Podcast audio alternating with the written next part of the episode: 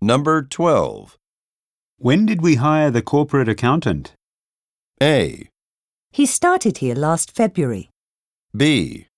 It was a long hiring process C. from an accountable source.